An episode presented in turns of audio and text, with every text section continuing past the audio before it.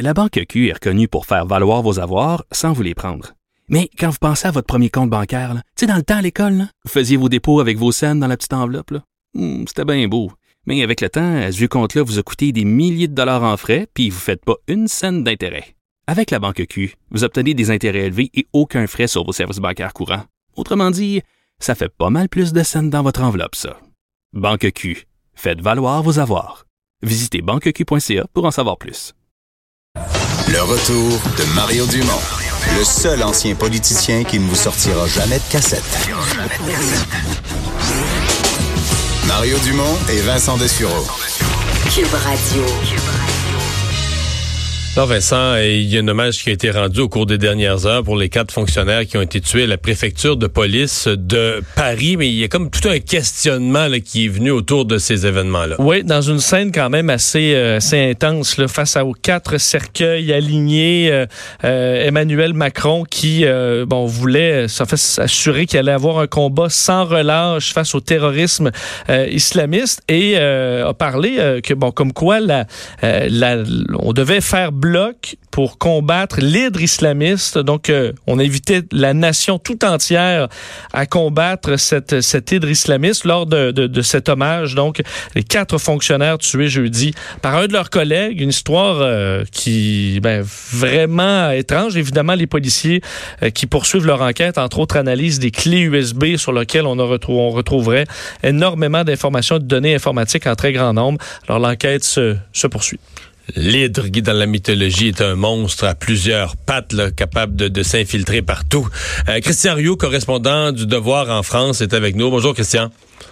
Bonjour Mario. Bon, euh, c'est quand c'est arrivé, évidemment, un employé, des collègues, on se demande est-ce que c'est un conflit de milieu de travail et de, allant de l'intimidation à l'incapacité d'avoir une promotion. On pense que c'est une affaire de milieu de travail. Et finalement, on a vite réalisé que c'était pas ça du tout, hein. Oui, en fait, euh, quand, quand, quand, ça arrive, d'abord, ça arrive dans un lieu qui est un lieu euh, extrêmement important. C'est la préfecture de Paris, c'est le, cœur du renseignement antiterroriste. Hein. On est quand même dans un lieu là où pour euh, rentrer là, là, ça prend des passes, puis des cartes, puis des, puis des autorisations. évidemment, le ministre de l'Intérieur, lui, Christophe Castaner, intervient très rapidement en disant, écoutez, on n'a rien reproché à ce fonctionnaire-là, tout va bien il y a quand même des indices un peu étranges. Dans, tous les rapports de, journalistes, on, voit qu'il a donné des coups de couteau à la gorge.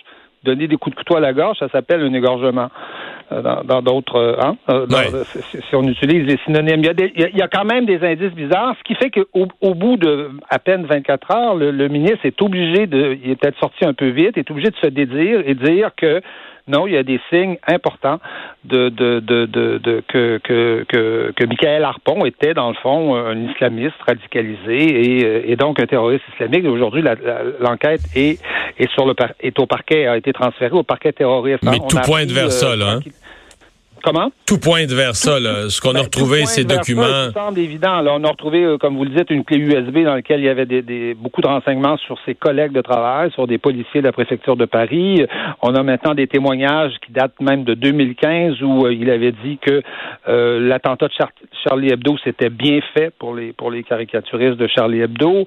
on sait maintenant qu'il refusait de serrer la main des femmes. Il refusait de leur faire la bise. En France, la bise, c'est automatique dans les dans les milieux de travail, euh, quand on se rencontre et quand on se quitte, euh, on fait la bise. Lui refusait de faire ça depuis euh, depuis un certain temps. Donc tout porte à croire effectivement que cet individu était était était un musulman radical, salafiste et et, et, et, la, question que tout le monde se pose, mais comment une personne comme ça a-t-elle pu, alors qu'on a des témoignages qui datent de, de qui datent qui datent quand même de, de, de 2015, comment un personnage comme ça a-t-il pu se rendre dans un lieu aussi aussi aussi sensible que ça, aussi important que ça. Parce que lui était, était au cœur du, de la défense, lui. C'est ça, il était au cœur de la défense antiterroriste de Paris. Absolument, il avait accès à tous les renseignements, à tous les dossiers. C'était un informaticien, hein. Il faisait, il travaillait sur les sur les ordinateurs. Il avait une accréditation secret défense, c'est-à-dire il avait accès euh, à, tous ces dossiers-là. Est-ce est-ce qu'il s'en est servi Là, c'est exactement la question qu'on se pose. Là, on sait qu'il a eu des contacts avec des imams salafistes dans sa dans, dans, son quartier. Euh, bon, l'individu semblait pas plus futé que ça, mais euh, euh voilà, est-ce qu'il a est-ce qu'il a divulgué des renseignements? C'est ça qu'on cherche là aujourd'hui, mais euh, j'y reviens sur la question de fond, c'est qu'est-ce qu'est-ce qui a fauté pour qu'un individu comme ça puisse se rendre à ce niveau-là? Là, le président l'a pas vu avant, alors qu'il y a des signes quand même avant-coureurs qui semblent, semblent assez évidents. Ouais, le bon, le ministre de l'Intérieur euh, a l'air fou. Ce qui serait, quand je dis ministre de l'Intérieur, dans notre dans notre pays, ce serait le ministre de la Sécurité publique, en gros, là, en résumé. Mais euh, il a l'air fou là-dedans. Reste que le président Macron, rendant hommage aux gens quand même, euh, déborde de l'hommage et parle de l'hydre islamiste, donc une espèce de...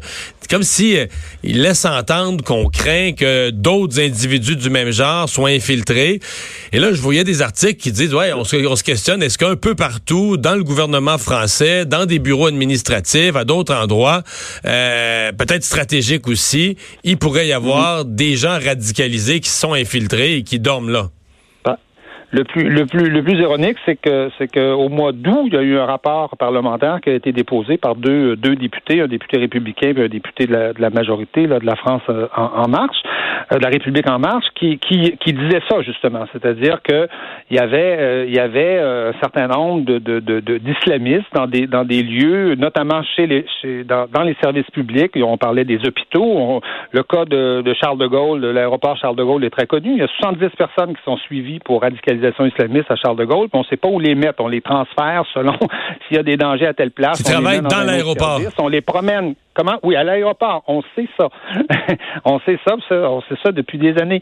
Il y, a, des journalistes du monde comme Gérard Davet, Fabrice Lhomme qui ont documenté ça, qui ont publié un livre il y a, à peu près un an sur, euh, sur, le, sur, le sujet. Donc, on sait qu'il y a, on sait qu'il y a ça. Et c'est pour ça que les mots, euh, effectivement, les mots d'Emmanuel Macron, en tout cas, ont été, ont été appréciés.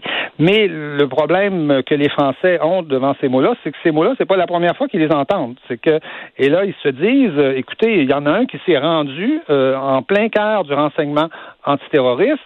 Euh, qu'est-ce qu'il faut faire?